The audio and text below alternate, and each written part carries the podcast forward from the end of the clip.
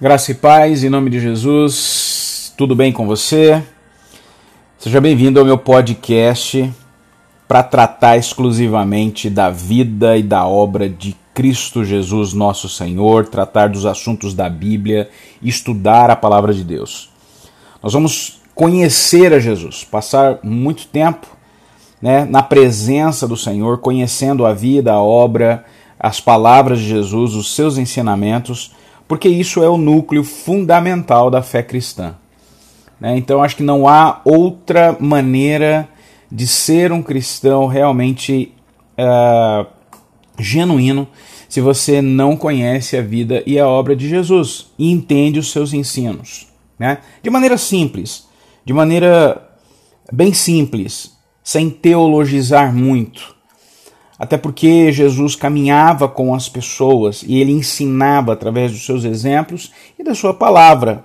E isso era para as multidões, era para todo aquele que ouvia o chamado de Cristo. Então, fica comigo nesse primeiro episódio do podcast e nós vamos tratar do, do, desses primeiros passos na caminhada com Cristo e aprendendo sobre Cristo. Vamos lá? Muito bem, para aprender sobre Cristo, para aprender sobre Jesus, a primeira coisa que a gente precisa é aprender o que é a Bíblia, né? entendendo o que seja a Bíblia. Então, a Bíblia é uma coletânea de 66 livros. Pastor, poderia ser mais livros? Poderia. Poderia ser menos livros? Também poderia. Como é que se chegou à organização desses 66 livros? Mais para frente a gente vai falar sobre isso, mas um grupo né, de estudiosos foram especificamente selecionados para, vamos dizer assim, canonizar os livros, ou seja, torná-los canônicos. A palavra cânon significa régua de medir. Então eles tinham parâmetros e os livros ou os escritos, né, eles eram colocados mediante esse, esses parâmetros, que é essa régua de medida. Se eles são ah, completos entre si, se eles têm harmonia né, entre si nos assuntos, se eles contam história ou a história é relevante, se são inspirados por Deus.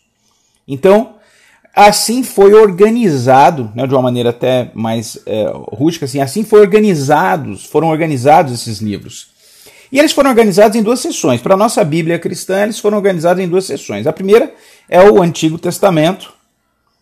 Nós temos livros históricos, nós temos poéticos, nós temos livros de juízes, nós temos livros proféticos, sabedoria, enfim, conta toda a história da relação de Deus, desde o princípio de Gênesis até a separação de um povo, enfim, chegando até o seu último profeta.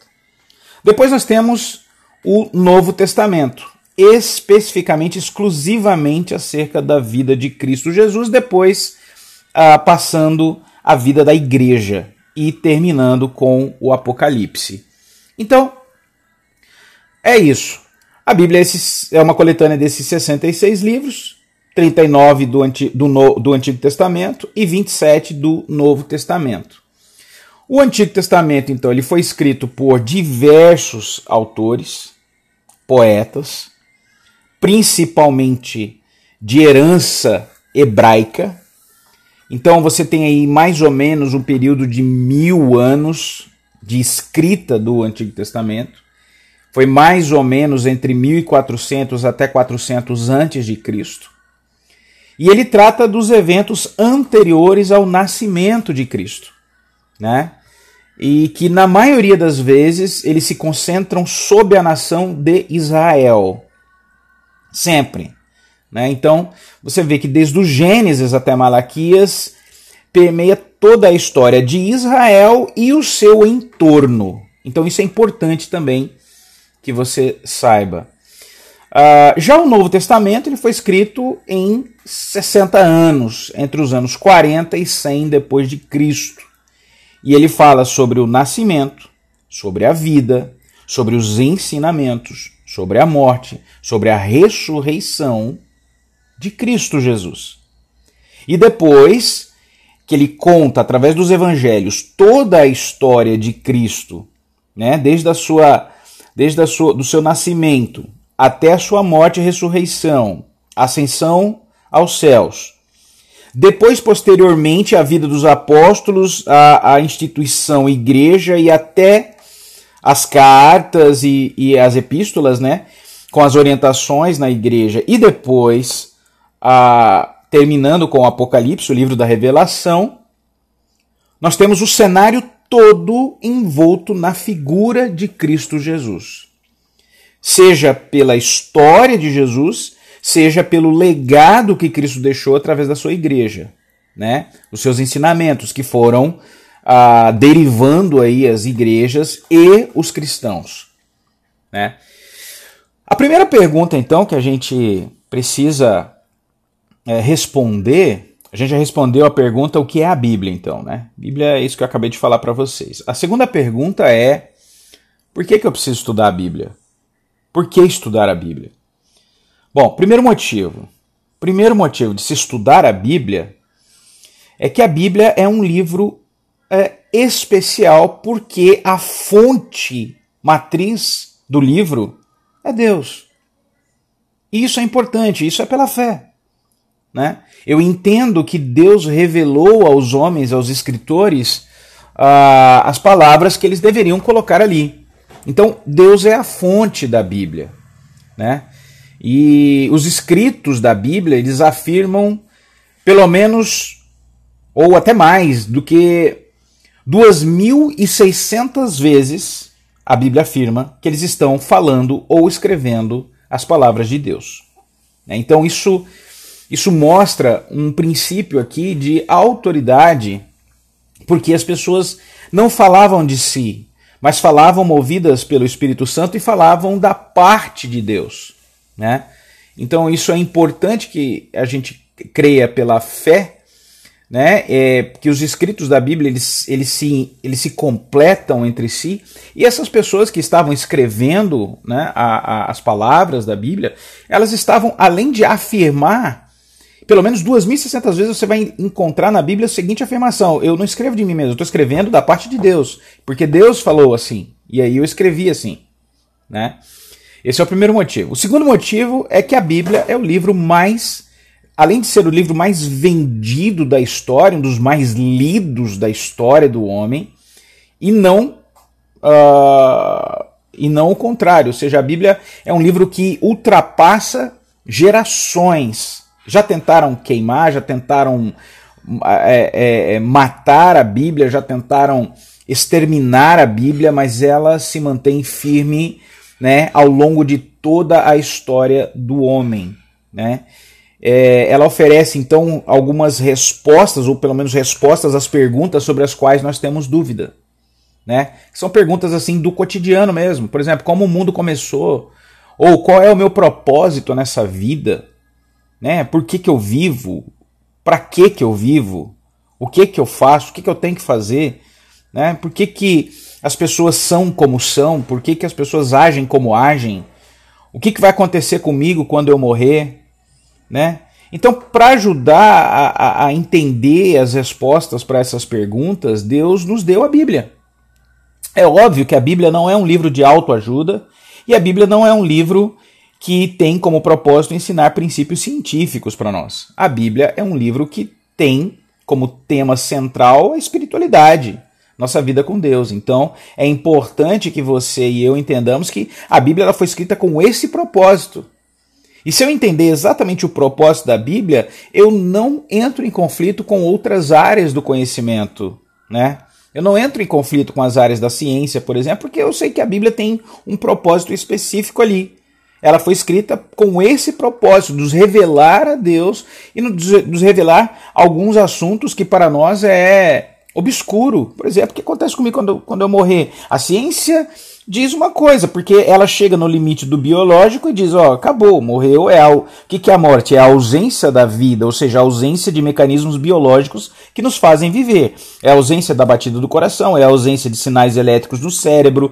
É isso para a ciência é a morte. Agora, para a Bíblia, a Bíblia chega até onde a biologia chega, mas ela vai além. Ela diz: olha, não existe somente o hardware, mas existe o software, que é a sua alma. Ou seja, quando os sinais vitais param, quando os sinais elétricos do seu corpo param, quando o seu coração para e quando o seu cérebro para, além disso, o software, ou seja, aquilo, a psique, a, alma, né? Que é inexplicável para a ciência, mas explicável para a palavra, ela continua existindo. E aí ela vai para um outro plano, ou seja, um plano espiritual diante de Deus. Então, a, a Bíblia ela nos ensina isso. Né? Então, ela vai além, ela não entra em conflito porque ela vai além. Né? Então, ela responde a essas perguntas mais, mais é, difíceis da nossa vida. Né? Então, Deus nos deu a Bíblia. Né? Muitas pessoas então encontram alívio e consolo nas páginas da Bíblia. Né? A Bíblia é um livro que é para ser lido, para ser interpretado, né? para ser criticado, para ser entendido, absorvido, e ela traz, eu, como diz sempre um pastor que eu, que eu gosto muito, ele diz assim: a Bíblia é um livro para consolar os que estão atribulados e atribular os que estão consolados demais, né? Aqueles que não vivem uma vida desregrada, totalmente fora dos princípios de Deus e acabam encontrando para si destruição, né? morte, desespero, enfim, e todo tipo de coisas ruins que acontecem. Não que não aconteça também com quem crê, mas e com quem é fiel às palavras, mas uh, são situações que estamos no mundo e a Bíblia ela nos diz que nós precisamos ter força para enfrentar a, o dia a dia no mundo mesmo. Então, a Bíblia ela é fundamental nesses aspectos. O terceiro motivo é que até quem não crê na Bíblia se sente obrigado a descobrir o que há na Bíblia, né? Porque as histórias e imagens da Bíblia elas moldaram a sociedade como um todo. Né? O código moral na Bíblia ele tem sido usado como fonte de leis, por exemplo, né? Então, todos os que querem ter uma boa instrução precisam ter um conhecimento desse livro. Né? Estudar a Bíblia não é um assunto, não é, não faz parte de um rito religioso, mas estudar a Bíblia faz parte de até mesmo para conhecer a própria sociedade, a própria vida como um todo, a própria vida em sociedade como um todo. Ela normatiza coisas que hoje já são pontos é, pacíficos de entendimento, né? Isso tudo está na Bíblia. E Jesus? E a vida de Jesus? Bom, a pessoa cuja história é contada no Novo Testamento é Jesus. A figura principal, né, a principal pessoa da palavra, da, da Bíblia é Jesus. O Antigo Testamento ele aponta para Jesus e o Novo Testamento é a história de Jesus. Né, também conhecido como Cristo ou Jesus Cristo, ou também o Senhor Jesus Cristo, ou também Jesus de Nazaré. Né? Então, se as histórias e os ensinamentos de Jesus que foram registrados no Novo Testamento forem verdadeiros, e aqui nós cremos pela fé que são verdadeiros, porque desde o primeiro momento as pessoas elas acreditam pela fé e elas deram as suas vidas em nome dessa fé, né? Então Jesus foi a pessoa mais extraordinária que já existiu na face da Terra, né? E é por isso importante estudar a, a, a vida, a obra de Cristo, as suas palavras, os seus feitos e a sua didática. Então isso é importante. Amém? Isso é muito importante. Então, nesse primeiro podcast, a gente fez uma introdução básica né, da Bíblia, de Cristo, né? Uh, falando um pouco também sobre os primeiros anos de Jesus aqui, Jesus foi o primeiro filho de uma jovem judia chamada Maria. Maria que nasceu uh, na, numa cidadezinha de, chamada Nazaré, na Galileia. Uma virgem, solteira, na verdade, estava noiva né, de José, e ela concebeu Jesus por meio de uma operação, vamos dizer, miraculosa do Espírito Santo. O anjo Gabriel veio até ela e ao seu noivo que era um judeu, José, temente a Deus, que este bebê, que este menino, né, que iria nascer dela, era o filho de Deus. Era o Messias, o Salvador, o Emanuel, que significa Deus conosco.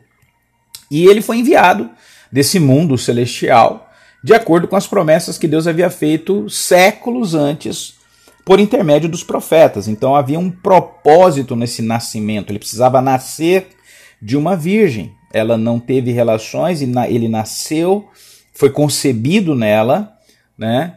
E ele nasce ali em Belém, na Judéia, e chegou à fase adulta ali em Nazaré, né? Cidade materna, cidade, cidade de sua mãe.